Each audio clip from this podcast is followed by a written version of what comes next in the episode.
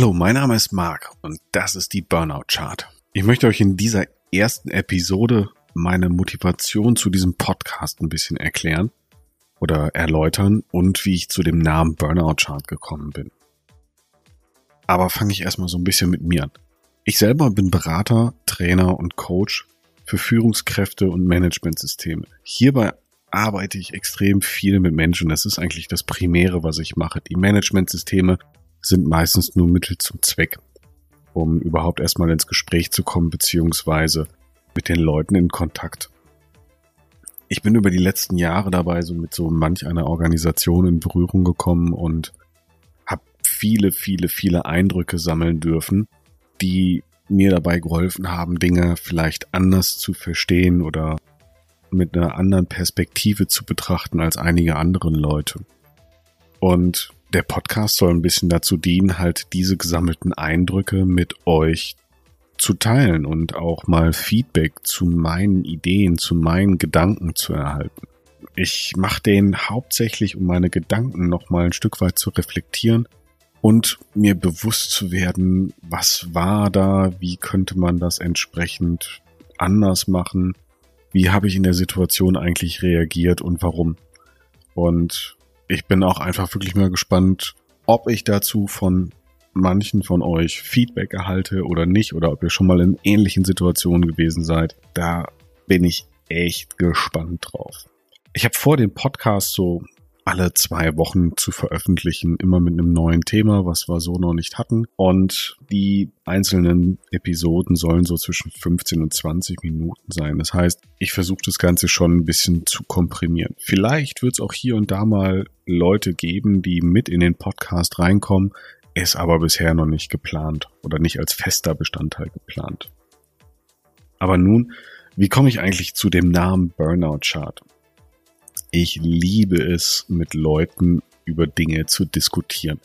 Und ich nehme da manchmal auch bewusst die ketzerische Position ein und bin bewusst dagegen, einfach nur um die anderen aus der Reserve zu locken. Das mache ich total gerne mit Freunden und Kollegen über alles Mögliche. Also hauptsächlich, was dann hier für den Podcast relevant ist, über Techniken, Methoden und Ideen aus dieser ganzen Welt, mit der ich mich beruflich beschäftige, aber die auch dann zum Teil im Privaten für mich relevant sind. Und so war das auch an einem Abend, wo wir, wo ich ein Training gegeben habe und ein Kollege von mir auch und wir sind danach nochmal kurz ins Gespräch gekommen, weil ich ihn gefragt habe, wie er denn etwas erklärt und was seine Meinung dazu ist. Und es ging da um die sogenannte Release Burndown Chart und ob das eine geeignete Technik ist, um diese im Rahmen des Scrum Frameworks zu benutzen. Wenn ihr nicht wissen solltet, was das ist, gar kein Problem, da können wir gerne mal eine Episode zu machen, wo ich einfach mal auf die Idee von Scrum, wobei da gibt's wirklich mittlerweile mehr als genug Podcasts und Videos zu, und der Release Burndown Chart oder der Burndown Chart im Allgemeinen machen kann. Wie es dem auch sei, wir haben da fröhlich hin und her diskutiert. Das ging echt eine ganze Weile da, gefühlt mehrere Stunden und wir sind nicht auf einen gemeinsamen Nenner gekommen. Und mein Kollege beendete die Diskussion dann so ein bisschen auch, boah, du mit deiner blöden Burnout-Chart.